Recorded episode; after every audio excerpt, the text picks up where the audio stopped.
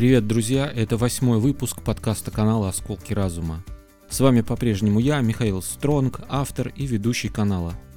Сегодня мы поговорим на немного другую тему, до этого мы этой темы в выпусках не касались.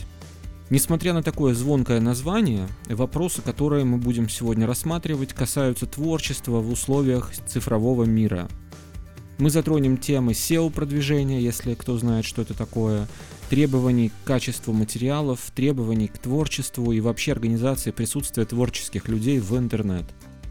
Совершенно очевидно, что мы не раскроем все вопросы в рамках одного выпуска, более того, мы какие-то аспекты даже и затронуть не успеем. Какие-то мы просто не видим, а какие-то пропустим случайно. Поэтому, может быть, к этой теме будем возвращаться в будущем, посмотрим. Да, еще один момент. Э, в текстовой версии, на которой основан данный подкаст, э, были затронуты определенные вопросы. Сегодня мы какие-то вопросы рассмотрим дополнительно, немножко расширим, так сказать, да, текстовый формат, поэтому те, кто знаком с текстовым выпуском, э, найдут для себя что-то новое. Ну а сейчас у нас, можно сказать, плавный переход к основной части, потому что, по сути, мы уже начали говорить об этом. Извращение современности. Современные алгоритмы продвижения объектов в интернет диктуют их авторам, что и когда публиковать. Теперь творить надо не когда захочется или будут какие-то идеи, а когда это надо интернету.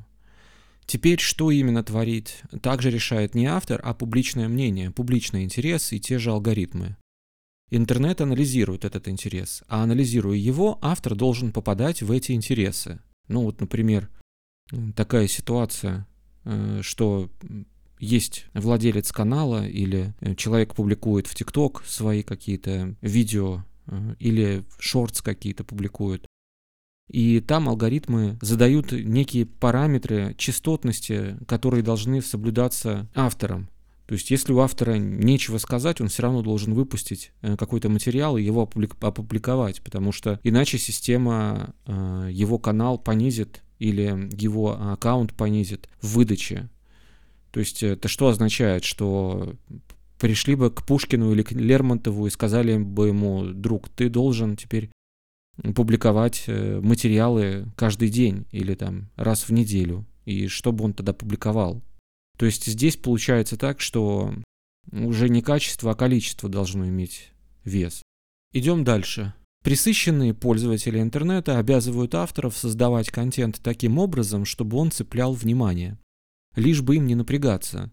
Таким образом, уже не что, а как имеет преобладающее значение. То есть тоже э, человек пишет, например, ему есть что сказать, или э, он хочет э, снять какой-то видеоматериал, который у него есть. У него есть какой-то необычный формат представления видеоматериала. Или он хочет э, что-то написать, чем-то поделиться.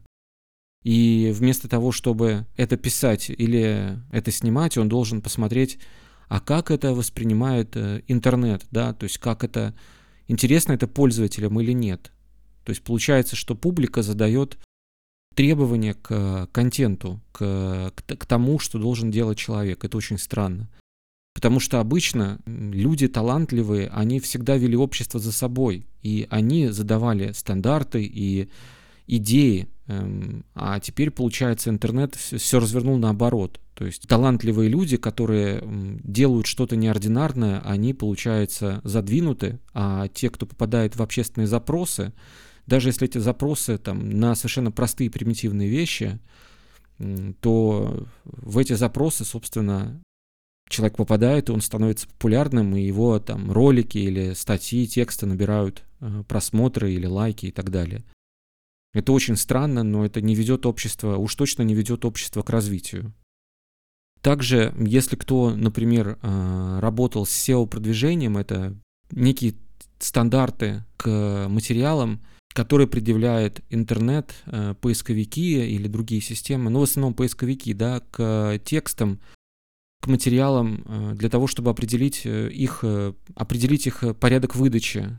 То есть если текст попадает в стандарты SEO, в стандарты поисковиков, то он будет занимать более высокие позиции. А если он будет плохо попадать в эти стандарты, то, соответственно, в выдаче он будет ниже. И получается, что авторы текста, они теперь должны писать не текст от себя, да, вот как они видят это, творчески. Э, может быть, человек хочет э, написать какой-то текст такой, который совсем ни в какие SEO-запросы и стандарты не попадает, но это талантливый человек, это интересный текст. Э, и вот получается, что, что в такой ситуации его поисковик, система просто не увидит, и люди не смогут его найти. И получается, что такому человеку в интернет себя продвинуть будет достаточно тяжело. С этой проблемой, кстати, связана еще одна проблема. Она заключается в том, что люди, они привыкли искать что-то в интернет. И они знают, что они ищут. А ищут они то, что они искать привыкли. То есть какой-то замкнутый круг. И в этом смысле искать вот этого талантливого человека они не смогут, поскольку они не будут понимать, что забивать, какой запрос, потому что они не будут знать, о чем он написал. И тут сразу на ум приходят э, альманахи или какие-то журналы, которые существовали раньше, в которых люди могли ознакомиться с чем-то новым. Научно-популярные журналы, какие-то альманахи путешествий или научные альманахи, да, в которых публиковались э, данные по тем новости по тем или иным вопросам.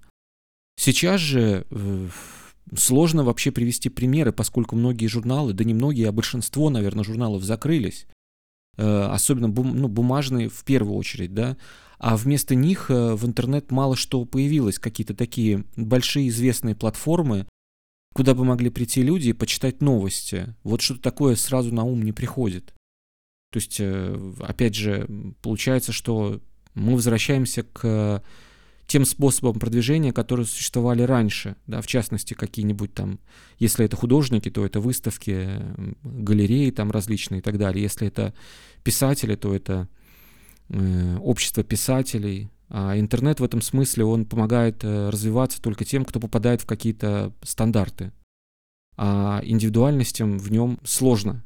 И если человек неизвестен, то э, получить эту известность ему в интернет будет э, крайне тяжело, если он не зауряден. Потому что заурядность, э, да, то есть есть вот, например, те самые тренды какие-то, когда, например, там в, в YouTube очень популярны YouTube это travel блоги и соответственно если человек снимает этот travel блог или попадает в какой-то тренд да то тогда соответственно он популярен. А если он в тренд не попадает, да, и пусть он будет даже 100 тысяч раз талантливый, он э, не сможет себя реализовать.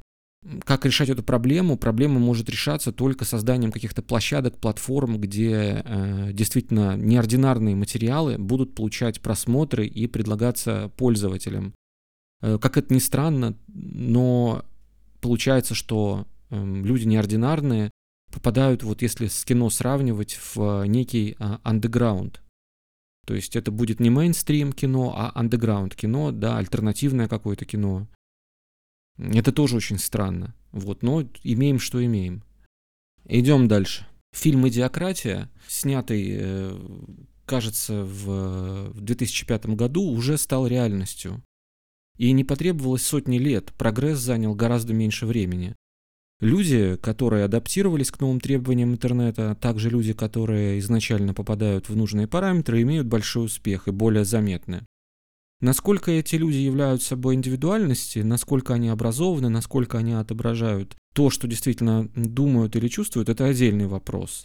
Они адаптировались, изменились, мимикрировали. Новое время, новые герои. Сама форма самовыражения теперь подчинена алгоритмам интернета, запросам пользователей и другим факторам. Просто творить человек может, но, скорее всего, его просто никто не, не заметит. Оставаясь собой, человек рискует остаться в безвестности и одиночестве. Адаптируясь к требованиям современности, человек предает себя, отказывается от своей индивидуальности, но взамен может получить общественное признание и успех. Человек, который изначально отвечает запрашиваемым стандартам, имеет преимущество. Но куда этот человек поведет свое стадо? Здесь э, тоже несколько слов хотелось бы добавить. Э, по сути, не обязательно человек э, мимикрирует под те запросы, которые предъявляет интернет. Здесь скорее получается так, что популярность и просмотры получат те люди, которые вписываются так или иначе в эти запросы. Это не обязательно, что человек подстраивается. Просто тот человек, который удовлетворяет этот запрос, например, там на танцы, он получит большое количество просмотров. А, соответственно, человек, который будет сидеть там в очках и что-то рассказывать, э, у него будет мало просмотров. Ну и, соответственно, опять же, те же самые travel-блоги, да, то есть travel-блогер получит больше просмотров, чем человек, который, например, сидит там что-нибудь с микроскопом, э, рассматривает или рассказывает про их устройство. Вот. Потому что тренд, он в travel, да, а не тут. И еще несколько слов хотелось бы сказать в целом, да, по ситуации. Получается так, что человек, сталкиваясь с интернет, вынужден адаптировать себя под требования интернет-среды, под требования поисковиков там, и так далее, то есть под какие-то алгоритмы. И большое сомнение в том, что это человека куда-то продвигает. Но возникает ощущение, что э, наоборот, что человек в этой ситуации вынужден свои возможности, свою человеческую природу, человеческую сущность сжимать до требований вот этих поисковиков и алгоритмов. И не является ли это неким вызовом природе и природному таланту человека, э, вообще человеку как таковому, потому что человек это не алгоритм, это высшее существо, обладающее интеллектом и правом да, на реализацию себя. И в такой ситуации условия, необходимые для получения человеком возможности реализовать себя в интернет, выполнение требований алгоритмов, это очень тоже как-то человека, звучит человека ненавистнически. Вот такое ощущение. То есть, сталкиваясь каждый раз с такими требованиями, человек вынужден себя как-то ограничивать, впихивать в себя, вот в эти, зажимать себя и впихивать в какие-то рамки. Но мне кажется, что талант, он, как правило, не очень любит впихивать в себя в какие-то рамки, а если он себя будет впихивать в рамки, то он потеряет свою индивидуальность. И как в этой ситуации отключить э, бездарность от гениальности, если ориентиры потеряны?